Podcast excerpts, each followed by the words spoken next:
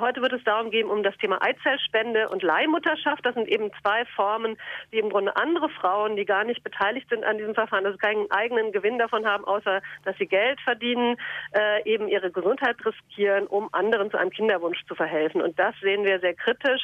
Wir wissen, dass es eben keine altruistische Spende ist, wie es üblicherweise heißt, sondern das machen Frauen unter prekären Lebensbedingungen gegen Geld. Also in Spanien zum Beispiel bekommen Frauen 1000 Euro dafür, dass sie halt auch dieses äh, gesundheitlich schon als riskante Verfahren der Hormonbehandlung, der operativen Entnahme von Eizellen für reichere Frauen aus ganz Europa machen.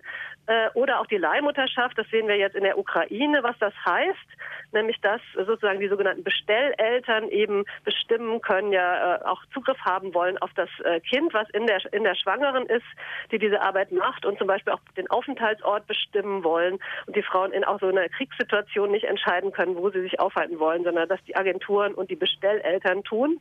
Und äh, das ist für uns auch eine Art von unfreier Arbeit, äh, gegen die wir uns wenden. Und da hat es seine Grenzen, dass ich den Kinderwunsch erfüllen möchte für mich äh, auf Kosten von anderen. Wie egoistisch ist denn der Kinderwunsch? Der ist ja naturgegeben, oder nicht? Ich höre Sie gerade ganz schlecht. Sagen Sie nochmal lauter. Wie egoistisch ist denn ähm, der Kinderwunsch der Frau, der ja naturgegeben ist? Meines Erachtens ist der Kinderwunsch der Natur, Frau nicht naturgegeben. Das sind soziale, ähm, es hat eine lange Geschichte. Der Kinderwunsch äh, hat sich gerade in den letzten Jahren sehr stark in diese Richtung entwickelt, dass es unbedingt das eigene, das gesunde Kind sein muss, das biologisch, genetisch verbundene Kind. Ähm, es gibt viele Formen, mit Kindern zusammenzuleben, auch jenseits des eigenen, biologisch eigenen Kindes. Und äh, meines Erachtens ist das auch nicht die Natur der Frau oder irgend sowas, sondern äh, äh es gibt auch viele Menschen mit Uterus, viele Frauen, die äh, sich gegen das Kinder äh, als eigene Kinder bekommen, entscheiden. Äh, und ich finde, wir sollten als Gesellschaft uns überlegen, wie wollen wir äh, mit Kindern zusammenleben. Und da sollte es viele offene Möglichkeiten geben, nicht nur in der hetero- Kleinfamilie, sondern in vielen Formen zusammenzuleben. Aber technologisch, finde ich, sollten wir diskutieren, wo da die Grenzen sind. Sie haben gesagt, das Ganze wird kritisch gesehen, vor allem jetzt diese neue Formen, auch aus psychologischer Sicht. Wir haben jetzt den soziologischen Aspekt vielleicht angesprochen, mhm. auch aus psychologischer Sicht wahrscheinlich. Ja, wobei ich da, also ich bin, es gibt auch Feministinnen, die sagen, äh, das Kind muss immer sozusagen mit der Mutter verbunden bleiben, die es geboren hat. Das äh, finde ich eine sehr konservative Argumentation. Es gibt ja viele Formen, wie Kinder auch sehr gut aufwachsen können bei der nicht biologischen Mutter mit anderen Eltern, die, sie, die es lieben. Also das ist nicht unser Argument.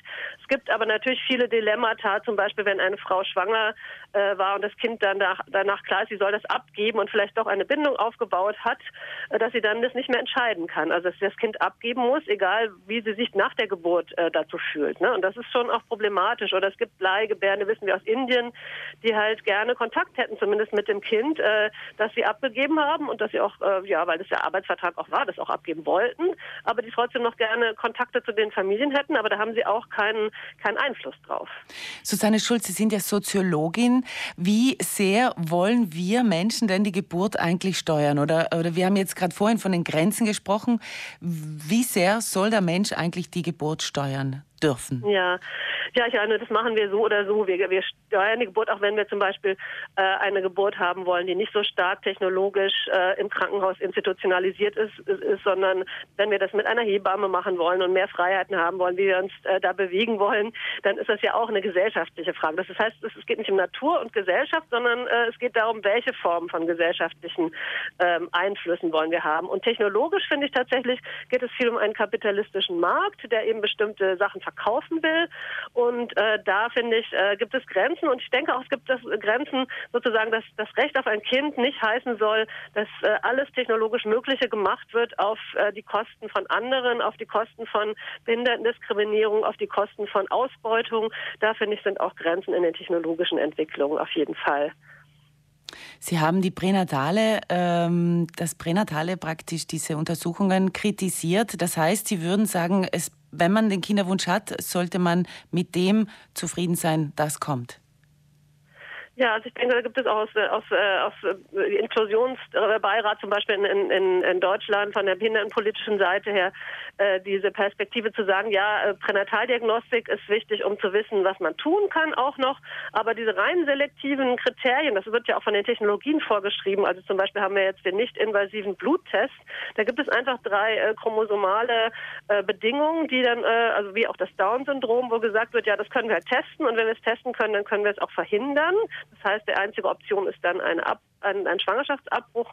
Und äh, das sehen wir auf jeden Fall sehr kritisch. Diese, diese Vorstellung, man könnte sozusagen Behinderung, Krankheit aus dem Leben verbannen äh, in, in der Zukunft, ähm, das hat natürlich auch was mit den Ängsten zu tun, dass Frauen oft alleine halt zuständig sind für das Kind, was geboren wird. Darum muss es aber eigentlich gehen, dass es alle Unterstützung gibt, dass äh, eine Frau, die ein Kind zur Welt bringt, nicht alleine immer für das Kind verantwortlich ist, sondern dass es viele Netzwerke geben muss, um ein gutes Leben mit dem Kind äh, zu gestalten. Und äh, wie das Kind Kind sein wird, äh, wie es leben wird, ob es krank werden wird, ob es einen Unfall haben wird, das werden wir nie unter Kontrolle haben.